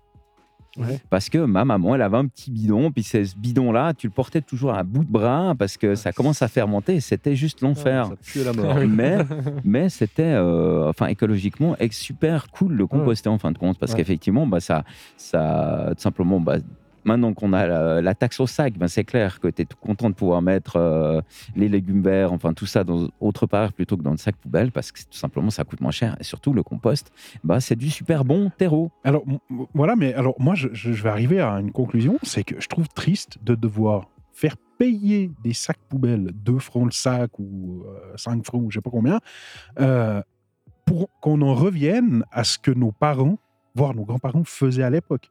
Mm. Je, suis désolé, mais on, on a, on a créé quand même un monde où euh, bah voilà, on surconsomme pour rien. quoi. Et, et on a eu un débat avec Pat justement un mardi à cause de ça, enfin à cause de ça entre guillemets. Euh, si on en revient, moi je me souviens quand j'étais gamin, ma maman achetait de l'eau en bouteille, mais en bouteille en verre, qui était consignée, c'était 50 centimes la bouteille, et puis ça faisait, quand on les ramenait, ça faisait notre argent de poche. D'accord. Ouais. Et, euh, Je me rappelle de ça aussi. et et Pat d'ailleurs, me disait, mais ouais, mais euh, euh, c'était plus lourd euh, maintenant euh, avec les mal de dos. Mais moi je me souviens que nos grands-parents faisaient ça, mon grand-père me disait, mais lui, il a jamais eu mal au dos de sa vie. Parce qu'ils étaient aux meilleures formes que nous, justement parce qu'ils craignaient pas l'effort. Et nous, on est devenus flemmards. Et, je, me mets dans le tas, hein. je, suis le premier à être flemmard, hein, donc qu'on soit bien d'accord. Mais on est devenus des flemmards, mais vraiment. Et euh, dès qu'on doit porter un truc un peu lourd en sortant du magasin, on dit, ouais, bon, ouais, c'est un peu- Vive la trottinette. Ou le vélo. Ou le vélo. Ou le vélo. Non, mais, mais, On en profite. mais- Oui. non, mais tu vois ce que je veux dire, c'est que si on revenait déjà rien qu'aux bouteilles en verre dans les magasins, Mais on, On- y- on éliminerait revient, un nombre de- On, on y revient parce que de plus en plus, tu as des boutiques euh, où tu peux acheter les choses en vrac. Ouais, Moi, je vois ça à ouais. Morges, c'est là où je vais Mm. faire mes courses. Alors, j'y vais à vélo. Je me suis acheté un kabac, je peux ac- acheter, accrocher à mon vélo. Je le charge, je vais faire mes courses comme ça. Et puis, euh, voilà, la bouteille de lait d'un litre, elle est consignée. Le pot de yaourt, il est consigné. Tu le ramènes, tu reprends des pots de yaourt. Et puis, ils sont constamment réutilisés. Quoi. Ouais. Mais c'est bien, c'est très Ah oui, très oui, bien. Et, euh, et moi, je trouve que c'est dommage qu'on soit obligé d'en arriver à, à des solutions extrêmes comme ça. Les gens gueulent, mais en même temps, on l'a cherché cette Le situation. pollueur payeur. Exactement. Voilà, On- l'a cherché. Ouais. Et, euh, et on, on arrive à des situations qui sont totalement rancobolesques quand on voit cette fameuse marque d'appareils pour euh, gazifier le- la flotte euh, Ah oui. à la maison. Eh, c'est c'est pas évident. Hein. Euh, Des, des fois, on a envie de balancer la marque, on se dit Ah, on regarde le petit cochon là, et puis on se dit Bon, non, j'ai pas cinq fois à lui donner. Euh, mais voilà, mais on, on- on arrive quand même à, à des extrêmes où on se dit Mais euh, pourquoi est-ce qu'on consomme autant d'eau en bouteille plastique? Ouais, voilà, mais ça, ça, c'est une aberration parce on que a quand tu vois au que robinet. euh, Voilà, l'eau en Suisse au robinet, elle est parfaitement potable, elle est de très bonne qualité. Et puis tu vas acheter des bouteilles de flotte, mais tu regardes le prix au litre, quoi. C'est juste hallucinant. Impayable. Moi j'ai vu, L'eau, euh, j'ai vu une marque de bouteilles. Ils font des bouteilles de 33 centilitres avec euh, en forme de Mickey. Tu vois, juste pour les gamins. hein. C'est le prix d'une bouteille d'un litre 5 de la même marque. Ah, quoi. tu, Ouais, vas, tu payer ça 2 francs parce qu'il y y a- y la tête du la tête Ouais. Mickey. Alors que pour 2 francs, t'as un litre et demi ou 2 litres. quoi. Mais, est-ce que vous avez vu à Genève, le, donc, euh, le canton euh, République de Genève a euh, décidé, mais c'est vrai, c'est comme ça qu'on dit, hein, tu rigoles, mais c'est ça, euh, a décidé d'interdire les plastiques à usage unique, Ouais. c'est-à-dire genre les pailles dans les fast-food et autres. Et ça, ça c'est Ça une norme être- européenne aussi qui va arriver dans Ouais, pas longtemps. mais, mais à quelque part, moi je suis désolé, mais c'est très bien. Oui, Ah, tout à fait. c'est une Ah, très fait. chose. ouais. Le- les, et les premiers à avoir interdit les pailles dans les fast-food, vous savez qui c'est Non, tu vas donner une marque. Ronald. Fais gaffe. Alors euh, non, Non, non, c'est pas du tout la marque de fast-food, c'est l'État de Californie, Incroyable. qui est l'État Ah ouais. le plus écologique des États-Unis. Ah, joli. Donc, où il y a le plus de voitures euh, hybrides et électriques qui roulent hein, donc, euh, là-bas. C'est à peu de choses près 45, voire 50% du parc automobile. Ah, joli. Euh, c'est étonnant quand on c'était connaît les. Schwarzenegger qui était, euh, Oui, qui était, qui était Qui était gouverneur. gouverneur de ouais, Californie, ouais, et c'est lui qui a, qui a mis toutes ces, ces mesures en place, alors que c'était le premier à rouler dans ces gros Avec le 4x4. euh, Hummer, pardon. tu mettras 5 Oui, francs dans le. Il, il rend la monnaie ou pas? Mais, euh, mais voilà, mais c'était le premier à rouler dans des véhicules hyper polluants, qui avaient même ces véhicules de chantier qu'on a dans les, dans les sociétés électriques, dont je tairai la marque, d'un fa- fabricant allemand à l'étoile, euh, qui en avait un pour son usage personnel pour se déplacer au milieu de Los Angeles. Complètement crétin quand même, hein, qu'on soit bien d'accord. Euh, et tout d'un coup, il a viré complètement et euh, il a instauré une série de mesures qui sont devenues extrêmement populaires. Et euh, Ouais. moi, je trouve que c'est pas plus mal finalement. Eh ben moi, en tout cas, il faut lui laisser, il faut lui laisser du crédit parce que quand il s'est fait élire, ce mec, pas grand monde lui donnait du crédit. Non. Et puis il s'en est plutôt extrêmement bien sorti parce que d'ailleurs il a été réélu. Oui, il a fait, il a fait quand Euh, même donc, quelques années. Il a hein. fait, fait l'ensemble du mandat qu'il pouvait légalement faire en fait. Ouais. Donc euh, moi je pense que ce gars, euh, ben moi je- j'y tire vraiment mon chapeau Oui. parce qu'il est parti de rien et puis que il s'est fait élire et puis qu'il a été réélu. Donc je pense que les gens ont quand même euh, apprécié ce qu'il a fait. apprécié ce qu'il a fait. Mais quand on regarde, euh, moi je vais te parler du, du vélo parce que c'est c'est notre émission. Quoi. Quand on voit que des maires font des choses où ils sortent les, les voitures des villes et tout ça, mais ils sont réélus. Il y a un maire en Espagne dont on prend tout le temps l'exemple, ça fait 20 ans qu'il est, qu'il est réélu, il en est à son cinquième mandat, et il a sorti petit à petit euh, la bagnole de- du centre-ville. quoi. Ouais. Et tout est piéton, tout est cycliste, et les gens sont heureux. Donc euh, il y a de la... Le problème, c'est que nos, nos politiciens, ils voient peut-être pas ce potentiel-là. quoi. Ils pensent que leur- leurs électeurs, euh, ils vont pas les suivre. Alors que finalement, quand on met quelque chose en place, les commerçants qui voient leur rue piétonnisée, ils demandent pas le retour de la voiture. Ah bah tu m'étonnes. Ils ont plus de, ils ont plus de, de clients. On va dire ça aux gens de la grande rue à Morges. Mais-. C'était un drame le jour où euh, la grande rue à Morges, euh, enfin la, la municipalité a, déc- a décidé de rendre cette rue pavée et piétonne. Euh. C'était un pourtant, drame. Moi, j'ai connu belle. la grande rue euh, en voiture. Ouais, ouais. ben, eh ben, maintenant, Ouais. mais jamais personne ne reviendrait arrière. Mais le problème, le problème c'est, on, en revient à ce qu'on discutait justement quand vous étiez venu. euh, le problème, c'est qu'on on veut interdire les voitures, les véhicules au centre-ville, mais on ne crée pas les infrastructures pour parquer les véhicules en dehors. C'est ça, Ouais. on est d'accord. Et, et c'est ça le vrai C'est problème. exorbitant. Ouais. C'est prix c'est- des coûts qui sont. Voilà. Mm. Et, et je pense qu'à un moment donné, il faudra quand même qu'on y réfléchisse parce qu'effectivement, je suis un grand utilisateur de voitures, hein, qu'on soit bien d'accord. Mais à un moment donné, il faudra quand même qu'on réfléchisse puis qu'on se dise mais est-ce qu'il serait pas plus intelligent, effectivement, de construire 5, 6 parkings supplémentaires un peu en dehors des villes? Pardon, Sharky. Euh, et puis, euh, pardon, je, je frappe mon collègue. Euh, et puis, euh, de- justement, de rendre un petit peu le centre-ville humain et abordable et puis respirable surtout parce que l'été, euh, Ouais. si on prend le centre-ville de Lausanne euh, à 5 heures le soir, c'est irrespirable.